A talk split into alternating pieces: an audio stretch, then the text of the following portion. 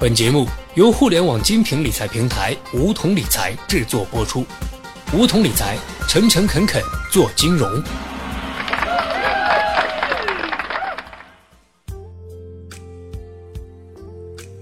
收听梧桐电台，掌握理财要领。大家好，我是梧桐小学弟。北京时间二零一七年三月二十日晚，也就是这个周一，全球最年长的亿万富翁戴维·洛克菲勒先生逝世。这位享誉世界的美国银行家、慈善家和总统顾问，在其一百零一岁的高龄之际，离开了这个瞬息万变的世界。然而，更让人值得注意的是，戴维·洛克菲勒先生的家族从十九世纪中叶到现在已历六世，期间经历两次世界大战及诸多经济危机，家族依然屹立不倒，家族财富更是稳中有升。除了震惊大腕戴维先生之外，华尔街风险投资之父劳伦斯也是该家族成员之一。洛克菲勒家族从来没有爆出过争产风波，不断续写着财富神话，可谓是世界范围内富过三代的传承典范。而洛克菲勒家族之所以能够顺利打破富不过三代的魔咒，家族信托在其中起到了至关重要的作用。什么是家族信托？它又有什么功能？今天小学弟就来和大家聊一聊有关家族信托的那些事儿。首先，什么是家族信托？家族信托产生于美国的第二个镀金年代，当时的美国经济高速增长，高净值人士越来越多，财富传承渐渐地成为富翁们最关心的问题。在这种时代背景下，家族信托应运而生。家族信托就是委托人将家族资产，如现金、不动产、股票、家族企业股权等。转移给信托机构，信托机构为受益人的利益或特定目的管理或处置这些资产，受益人一般就是委托人的亲属。家族信托的形式一般为不可撤销信托，即信托协议不可以被更改或终止，除非受益人同意。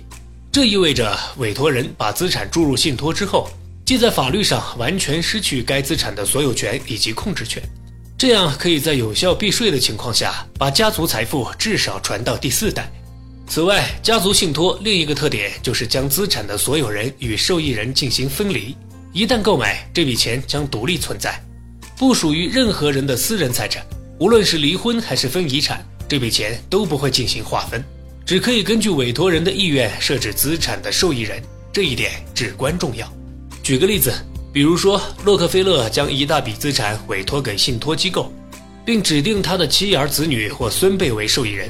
洛克菲勒把资产注入信托之后，他和他的妻儿子女便无法随意处置这个资产，也就是资产独立存在。不过，洛克菲勒指定的受益人在三十岁之前能获得分红收益，不能动用本金；三十岁之后是可以动用本金的，不过需要家族信托委员会同意。接下来，我们再来盘点一下家族信托有哪些功能。小学弟简单总结了一下，家族信托总共有三大功能。首先，家族信托具有资产隔离作用。国内不少家族客户对于企业资产和家族资产并没有做区分和隔离，一旦有突发事故发生，可能所有资产都会被查封、冻结，甚至被罚没。遭遇离婚时，资产的一半可能会被分走。如果有了家族信托的防护，这部分归属信托的资产，性质上不再属于个人所有的资产，已经形成了一道有效的资产隔离，那么就为家族的抗风险能力增加了一层屏障。传媒大亨默多克早前为结束与第二任妻子安娜的婚姻，在同意支付高达十七亿美元的分手费，并对遗产分割做出保证后，默多克才成功换取了前妻放弃半份家产的要求。经历过这次婚姻之后，默多克学聪明了。他通过设立家族信托的方式，成功的隔离了他的家族和媒体帝国，并详尽约定了家族基金所持有股份的投票权和收益权继承规则。当默多克与邓文迪离婚时，由于此前默多克设立了家族信托，邓文迪仅获得了两三处房产的所有权，他的两个子女在未来也得不到家族公司的投票权。可以说，这是家族信托在资产隔离和资产保护上的经典案例。其次，家族信托可以避免被高额征收遗产税。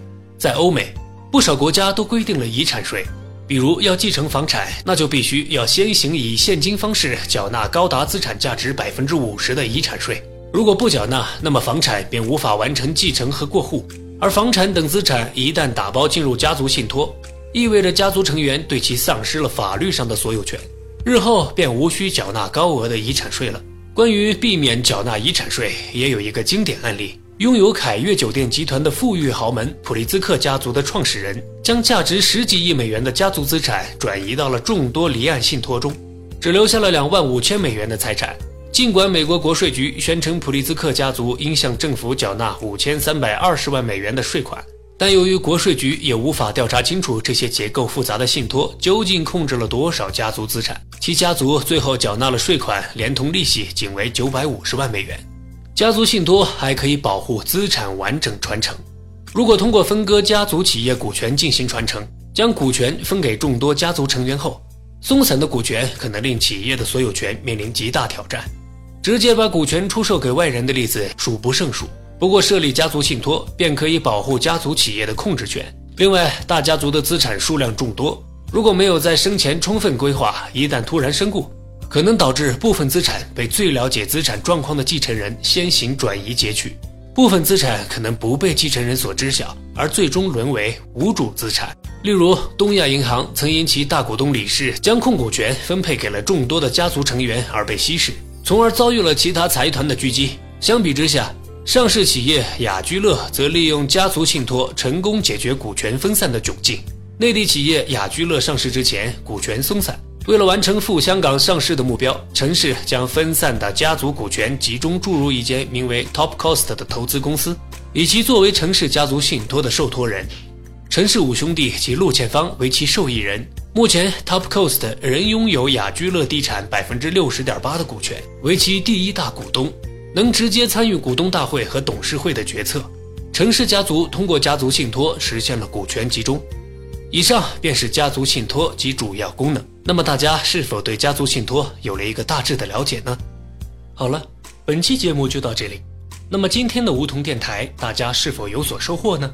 加入梧桐，交流投资理财的那些事儿，和我们一起边学边赚。各大应用市场搜索“梧桐理财”，均可下载 APP。